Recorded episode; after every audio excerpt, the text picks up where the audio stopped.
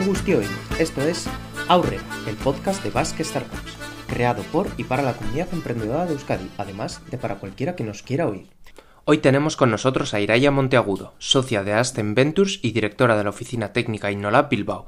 Nos hablará sobre su trayectoria y cómo llegó al sector de las startups, además de trasladarnos su visión sobre el ecosistema de emprendimiento de Euskadi. Aurrera. Eh, Este es nuestro primer podcast presencial después de tanto tiempo, ya llevamos unos cuantos episodios y en este no solo contamos con Iraya, y contamos también con nuestro compañero Bart, que es colaborador de Basque Startups y también se ha animado a participar. Así que es que ricasco a los dos. Un placer. Es que recasco a vosotros por, por invitarme y también por visitarme aquí en, en Innolab, que siempre estoy encantada de teneros por aquí. Quien no lo sepa, estamos en, en Innolab, que ahora nos contará Iraya un poco más. Y nada, un poco eh, como siempre empezamos, eh, cuéntanos dónde estás tú en el ecosistema de Euskadi o dónde te posicionas. Porque además también es que llegaste de otro ecosistema es. cuando nos conocimos hace 3, 4 años por ahí. Sí, casi cuatro años Sí. ya, sí, sí, el tiempo pasa volando. bueno, yo si os parece os voy a contar primero dónde, dónde estoy ahora mismo, cuál es, cuál es mi rol y luego ya vamos viendo dónde, dónde entra eso dentro del ecosistema de startups. Bueno, yo actualmente soy socia de, de Aston Ventures, que es una consultora especializada en, en ciencia y, y tecnología, desde la que apoyamos bueno, pues proyectos en estadios iniciales que tienen una sólida base tecnológica. Y desde el propio Aston Ventures, eh, uno de los proyectos que llevamos es Innolab Bilbao eh, y soy la directora de la, de la oficina técnica. Innolab es una plataforma de innovación abierta que fue impulsada por el Ayuntamiento de Bilbao pues hace ya eh, casi cuatro años también. Vale, pues perfecto. Si quieres empezamos un poco más atrás todavía. El tema de estudiaste eh, economía el- aquí en la Universidad Pública del País Vasco, en la UPV, pero luego hiciste también un máster en gestión de la innovación y el conocimiento, también en la UPV. Sí. ¿Cómo crees que eh, lo que estudiaste te ayuda hoy en día o cómo te ha llevado a, a trabajar con el tema pues eso, innovación, startups, lo que si tiene relación o no? Bueno, voy a ir un pasito más atrás, Más porque atrás, y además eso, antes de hazlo. sí, algo que no es público. Ah, eso se nos Porque escapaba. Antes de estudiar economía, yo estuve estudiando ingeniería industrial. Ah. Estudié dos años, pero precisamente me faltaba el entender el por qué, el, el para qué, ¿no? Esa parte más de gestión, más de negocio, todo, sí, física, cálculo, álgebra, pero esto luego ¿Y para qué dónde lo voy a utilizar. En- En, San Mamés. Ah. Sí. La vida secreta y Sí. turbia de Iraya. Estuve dos años y al final, bueno, pues decidí cambiar y di el salto a economía precisamente para intentar que me, que me diese esa respuesta, ¿no? De esto en el mercado, en las empresas, ese para qué que yo continuamente estoy, estoy buscando. Así que pues estudié economía y el último año de la carrera pues conocí a un, a un profesor, además de Aritza, que hoy en día es muy activo en todo Sí, el tema de emprendimiento sí, que sí. conocéis. Igual esa definición de la palabra. Y, bueno, pues él me recuerdo que en esa última, o sea, en la asignatura gestión empresarial, pues la enfocó de una manera totalmente diferente. Nos habló de innovación, nos habló de emprendimiento, de creatividad. Y ahí pues empecé a investigar ese mundo, a descubrirlo, me gustó. Y, y de ahí que me lancé a hacer el, el máster, donde, bueno, pues sí que fue interesante porque nos dieron la visión de qué es la innovación y cómo se puede aplicar desde el punto de vista de administración pública, desde las corporaciones, desde las pymes, desde los propios emprendedores. Entonces, bueno, pues casi sin darme cuenta, pues me fui metiendo en todo el mundo de, de la innovación y, y del emprendimiento. Pero luego diste el salto muy rápido. O sea, tú estuviste bastante metida aquí, porque al final estuviste en tema, empezaste también bueno, haciendo prácticas en lo público y, Sí. y bastante ligado a lo público, pero enseguida te fuiste primero a Londres y luego a Chile, ¿no? Correcto. Y es la mejor decisión que he tomado en mi vida. ¿eh? Me Aparte del encanta- cambio de carrera, ¿no? Sí. Sí. Aparte, Me encanta Bilbao y yo siempre digo, soy vasca de, de pura cepa. Pero de, de Bilbao Bilbao o... Bueno, de Santurchi, Ah, Santurchi, importante, ahí, ahí. margen izquierda. o sea, hay que decir que estamos tres aquí y las tres de la barra Eso izquierda. es, que se note. Sí, pues al final eh, decidí irme porque, bueno, pues quería dar un poco ese salto internacional, conocer otras, otras culturas, otros modos de, de vivir, de trabajar y, bueno, creo que me ha cambiado como, como persona y como profesional. Eh, empecé trabajando en Impact Hub Islington, que creo que conocéis la, la red de Sí, espacios Sí, coworking. en- ahora y en Donosti. Eso una es. bastante enfocada en, Sí. bueno, en mujeres.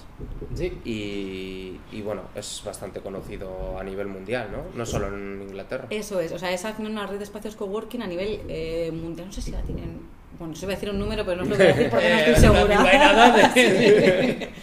Pero eh, lo curioso es que es todo ese movimiento de espacios coworking de esa red empezó en Londres. Y en Londres ahora hay Mm. cuatro, tres o cuatro, y todo se originó justo en el que yo tuve la oportunidad de, de estar, que era pues en un almacén viejo, en el, era la quinta o sexta planta, que es que teníamos que subir andando.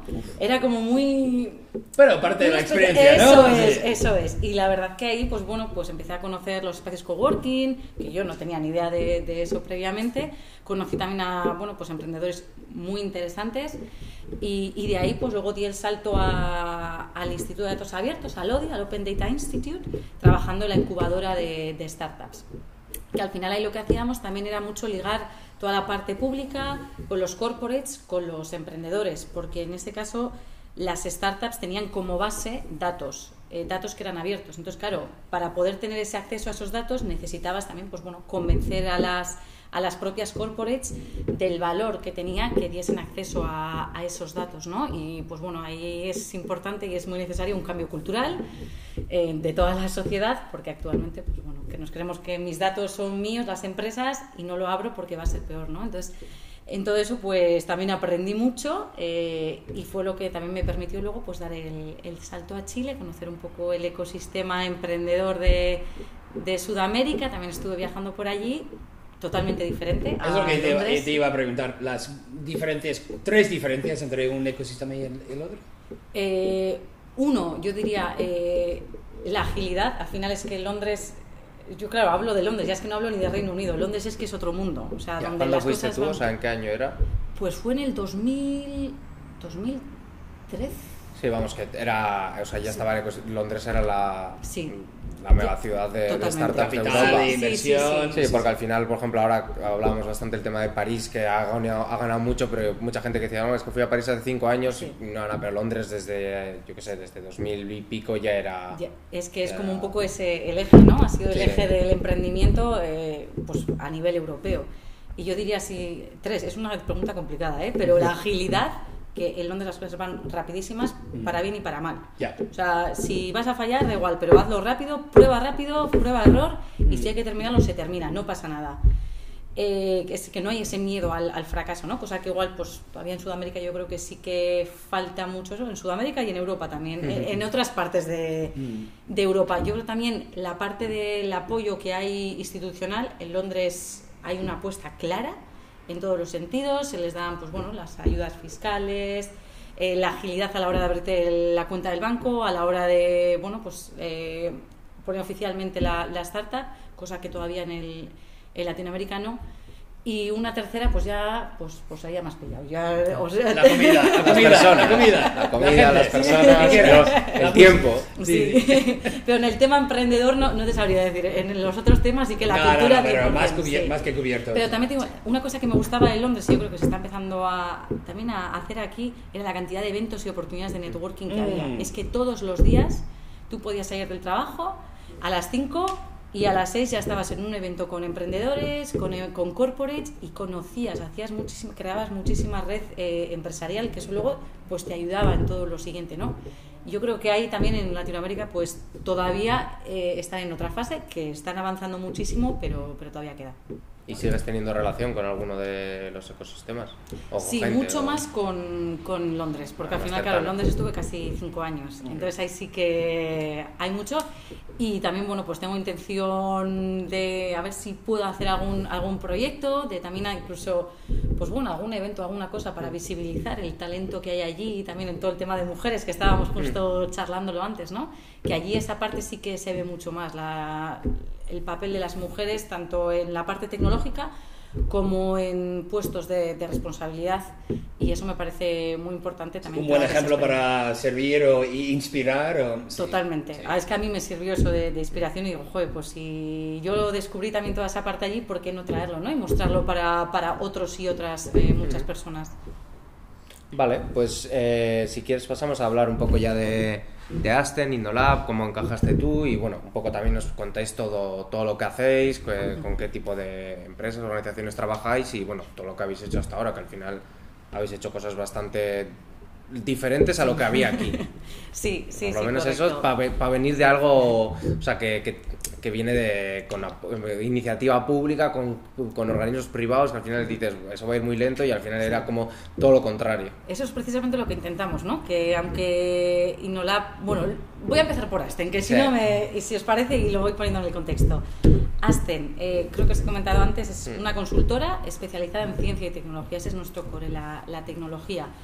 ¿Qué es lo que hacemos? Pues trabajamos con tanto administración pública, pero sobre todo con centros tecnológicos y, corporates en apoyar esas fases tempranas de, de desarrollo de los proyectos eh, tecnológicos. Es, como por así decirlo, le damos esa visión estratégica y esa, ese punto más de conocimiento de mercado que tenemos a la tecnología, porque al final es lo que decimos, tú puedes tener un producto tecnológico, desarrollar algo muy potente, pero si no encaja en el mercado, si no sabes eh, realmente de responder a una demanda, a una necesidad que hay, no va a llegar muy lejos. ¿no? Entonces digamos que hacemos ese papel de, de puente entre la O sea, tecnología ayudáis a saltar y- el Valle de la Muerte, que se diría. eh, ¿no? Eso es.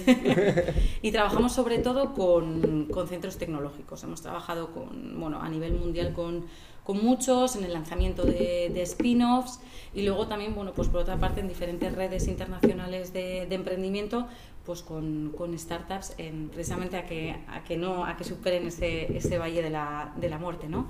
Y además también dentro del propio Asten tenemos un, un pequeño fondo donde bueno, pues apoyamos también financieramente, económicamente a, a startups. Es, eh, no es muy grande, es pequeño porque sobre todo nos involucramos eh, más a nivel personal, pues como CEO interinos o como desarrollo de negocio, pero ahí es donde creemos que también aportamos ese valor diferencial. Y dentro de todo ese mundo, ese mundo Asten, eh, es donde bueno, pues, estamos llevando la oficina técnica de, de Inolab. ¿Qué es Inolab? Bueno, Inolab al final es una, es una asociación privada sin ánimo de lucro que nació por iniciativa del Ayuntamiento de Bilbao hace casi cuatro años. ¿Para qué? Pues para fomentar y apoyar la transformación digital del ecosistema empresarial vasco. El propio ayuntamiento, bueno, pues eh, ellos solos no podían hacerlo, entonces decidieron reunir a una serie de socios, que voy a mirar detrás mío para que no se me olvide ninguno, que tenemos los logos, eh, que estarían entre los socios, está IBM, está la BBK, está la Universidad de Deusto, está el Centro de Promoción de Mondragón, el Grupo IMQ, el Correo y la propia Iberdrola también. Entonces, al final, como podéis ver, pues hay empresas que son líderes de diferentes sectores, porque nosotros siempre decimos que la tecnología es algo transversal. Entonces, intentamos trabajar en todos esos, en todos esos sectores. ¿Cómo lo hacemos? Bueno, pues por un lado eh, organizamos eh, sesiones de diseminación de conocimiento. Eh, siempre intentamos ir un paso por delante ¿no? en la tecnología. Y si me permites, Sí. ah, ¿puedes hablar un poco del tema de ah, quantum computing? Porque Sí. al final es eso que hemos visto bastante Sí. de noticias de eso de compartir conocimiento. Igual es algo que suena a chino para mucha gente. Sí, al final, sobre todo ahora, ¿no? Parece que estamos todos en esa carrera por la supremacía cuántica. Pues eso empezamos el año pasado a trabajar en ello, de la mano de los socios eh, IBM. Al final, eh, la computación cuántica es algo que, va, que viene a cambiar eh, la- todo el mundo de la informática y los ordenadores tal y como lo conocemos ahora, ¿no? Al final, los problemas que ahora mismo no se pueden solucionar o que igual se tardaría eh, 20 años en solucionarlos, es que la computación cuántica va a permitir hacerlo en cuestión de segundos o de minutos. Pues podemos hablar de temas... las ahora mismo el, el tema más eh, delicado y el más interesante está en realmente ver las aplicaciones reales que puede tener. ¿no? Se está trabajando mucho en finanzas eh, y también en la parte de, de logística. Esas dos son las que más están haciendo. Por ejemplo, el año pasado eh, organizamos un hackathon de, de computación cuántica que la verdad fue, fue una experiencia diferente y intensa, pero la verdad que el feedback recibido por todos los participantes fue un muy éxito positivo. Total. además tú estuviste, Sí, ¿no? sí, Sí.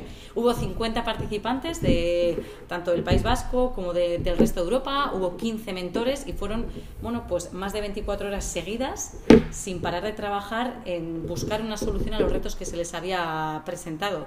Y precisamente esos retos los que lo que buscábamos es que fuesen reales. Y hubo algunos de ellos en el área financiera que fueron reales y luego, bueno, pues se ha continuado trabajando en ello. Incluso se está, eh, próximamente se va a crear una, una startup ¿no? relacionado con ello, que eso es lo que intentamos hacer desde, desde Inolab. No hablamos simplemente de tecnología, es, la, hablamos de ella la acercamos a tanto a las empresas como a la sociedad, pero luego siempre lo que decimos, ¿no? El para qué. O sea, ¿qué puedes hacer tú con esa tecnología? ¿Qué, qué retos tiene y cómo te puede ayudar? ¿Puede ser palanca de solución o no? Vamos a hacer un piloto. Y luego también la agilidad que decíamos, ¿no? Vamos a hacer un piloto, vamos a ver rápidamente si esto es lo que tú necesitas y si, si es así, luego ya hay tiempo de escalarlo, pero vamos a probarlo rápido. Y eso es un poco lo que, lo que solemos hacer, ¿no? sobre todo en esa parte de innovación abierta. Trabajamos también con toda la cadena de valor de, un sector, lo hemos hecho con el clúster alimentación, estamos hablando también bueno, pues con diferentes clústeres y luego también pues o con empresas específicas, como el año pasado con, con Iberdrola estuvimos trabajando en cómo el impacto que podía tener la tecnología blockchain eh, para, en su área de subcontrataciones, para garantizar la trazabilidad eh, en su cadena de subcontrataciones. Era una solución que, que, no existía en este momento, entonces dijimos, bueno, pues creamos un equipo de trabajo y prototipamos, ¿no? Mm. Y en, esa, en ese prototipo de tecnología participó una, una startup de, de, aquí de Bilbao, Gondor Solutions. Pues bueno, pues siempre intentamos también que mm. sean las propias startups, en la medida de lo posible, las que participen como tecnólogos ¿no? en esos proyectos de, de, innovación abierta, en colaboración con centros tecnológicos, con universidades o, o, con cualquier otro agente que pueda, que pueda aportar ese conocimiento tecnológico. Entonces, ¿cuántas startups han pasado por InnoLab? Y al día de hoy, ¿cuántas están no sé, incubadas aquí? Claro, porque aparte del tema de innovación abierta que, que ponéis en contacto, detrás nuestro en, el, en, en la sala de al lado tenéis, bueno, han pasado, lo que dices tú, han pasado un mogollón y recientemente, bueno, habéis publicado las nuevas que han entrado y cada, es. vez se ve que cada menos entran más. Sí, sí, sí, sí. La verdad que el, proye el proyecto, o sea, el programa de, de apoyo ¿no? a la aceleración de startups pues hasta ahora, ay, el, el, número exacto no lo sé, mira que lo había mirado antes. Unas cuantas, la dejamos Pero así. más de 50, han pasado vale, ya vale, más de 50 sí. y la semana pasada pues le dimos la bienvenida a cinco nuevas, hmm. cinco nuevas startups. Y ahí sobre todo, bueno, lo que, lo que intentamos es fomentar esa coinnovación ¿no? con los socios. Al final, para una startup, pues es muy difícil llegar a, a un ayuntamiento o a un Iberdrola o a un Mondragón es muy difícil y a veces es que no es el momento. Yo creo que también es tan importante acelerar como desacelerar. Sí. Porque a veces muchas llegan y quiero contactos con este, con este, con este. Igual no es el momento. ¿Qué es lo que estás ofreciendo? Eh, ¿Qué es realmente lo que necesita ese corporate? ¿Qué valor diferencial eh, tienes? Entonces se trabaja en eso, ¿no? Y yo creo que el conocer, también parte de nuestra labor más importante es el conocer qué necesitan, qué están buscando los corporates, nuestros socios, conocer qué pueden dar las startups y hacer ese matching pero también en el momento apropiado. Yo creo que eso es, eso es muy importante. Y bueno, pues luego aparte también hay algunos de los socios que ceden tecnología, como es por ejemplo IBM, luego hay otros socios pues que tienen sus propios eh, fondos de inversión y, bueno, pues también les apoyamos ¿no? en este momento. Nosotros desde InnoLab sí que no damos financiación, pero les ayudamos en esa búsqueda en la medida de, de lo posible. Básicamente podríamos decir que dentro del ecosistema de, de startups en Euskadi, InnoLab es un agente muy importante, pero dentro de InnoLab y Asten es, un su propio sistema. Sí, sí, sí, sí, sí, porque tenemos todos esos ingredientes desde la parte de financiación, la, la parte de contactos con instituciones, la parte de la tecnología, la parte de contacto con, también con la universidad, para canalizar es. esas nuevas ideas, es que es todo completo. Sí, es un, y hablando de tema de ecosistema, eh, crees que, bueno, siempre preguntamos qué crees que es lo mejor, ya no el de InnoLab, sino el de todo Euskadi, qué crees que es lo mejor y lo peor que tiene hoy en día, vamos. Y tú más que has conocido ecosistemas fuera. Yo creo que lo mejor y lo peor eh, está muy unido. Es decir, eh, hay muchísimo movimiento, o sea, hay un ecosistema real, emprendedor en, en el País Vasco, en Bilbao, Vizcaya, País Vasco, que eso es algo que yo creo que es muy importante pero a la vez, eh, cuando hablo de un ecosistema emprendedor, no hablo únicamente de los emprendedores. Hablo, los emprendedores obviamente son el core, pero también hablo de todas las iniciativas sí, que estamos alrededor. O sea, sí, desde lo público, desde centros tecnológicos, eh, financiación y bueno, todos los ingredientes que siempre solemos eh, visibilizar nosotros en tanto la web. Entonces o... yo creo que eso es lo mejor que, que mm. tiene, que realmente hay agentes y hay iniciativas reales que buscan ayudar y apoyar a esos emprendedores, pero a la vez también hay tantas iniciativas que puede generar confusión para los propios emprendedores, ¿no? Y el saber yo necesito financiación. ¿A dónde quién voy? ¿Voy a donde X? ¿Voy a donde Y? ¿Qué, ¿Qué, me está ofreciendo uno que no me ofrece el otro? O igual hay veces que son cosas totalmente complementarias, que yo creo que es el caso en la mayoría de las veces. Pero el que haya tanto movimiento, pues bueno, a veces también puede generar esas, bueno, esas confusiones, ¿no? Pero y ahora tengo muy buenas noticias porque nació hace poco una asociación que se llama Base Startups que va a estar ahí para coordinar todo eso, para alinear esas iniciativas, para poner la gente en contacto con, con los agentes del ecosistema que, que, son necesarios para avanzar, pero te entendemos perfectamente. Es que hay mucha energía, muchas ganas, muchas cosas, pero igual lo que hace falta es ordenarlas un poco mejor y canalizar la, energía hacia donde tiene que ir. Y luego también el tema de hacer sinergias entre las provincias, que eso nos lo ha comentado mucha gente, que es entre las debilidades siempre se dice que hay muchas cosas, como dices tú, que igual se solapan o no, pero además que existen pocas, pocas iniciativas o, bueno, eh, acciones entre provincias, eh, unas con otras, comunes, y eso yo creo que también eh, es una debilidad, o sea, las cosas como son. Y bueno, pues eh, para terminar nuestro podcast, como siempre, hacemos dos preguntas. ¿Qué es lo que más te gusta a día de hoy tu trabajo? De tu trabajo, perdón. Y luego, pues nomina o eh, recomiéndanos a alguien que, que pueda venir a, algún podcast.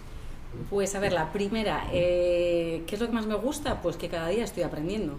Mm. Pero aprendo porque es que hace dos años no tenía ni idea de qué era la computación cuántica Y, ahora, pues bueno, no, soy, no es que yo sea tecnóloga. ¿Cuándo sale el libro?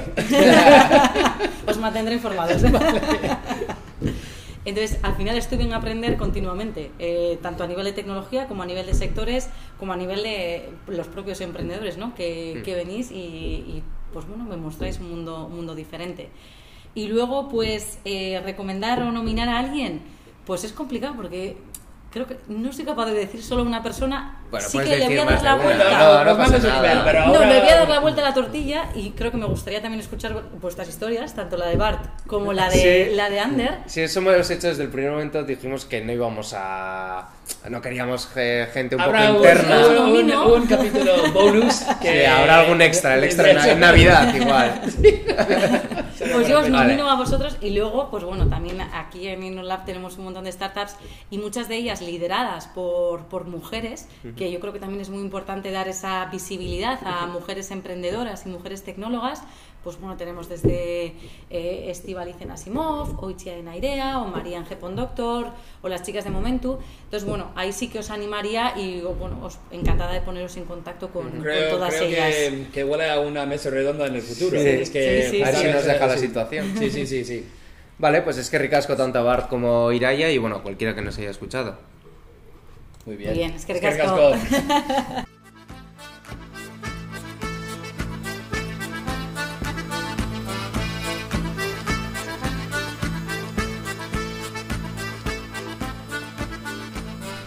a todos por escucharnos, y esto ha sido todo por esta semana. Ondo y San.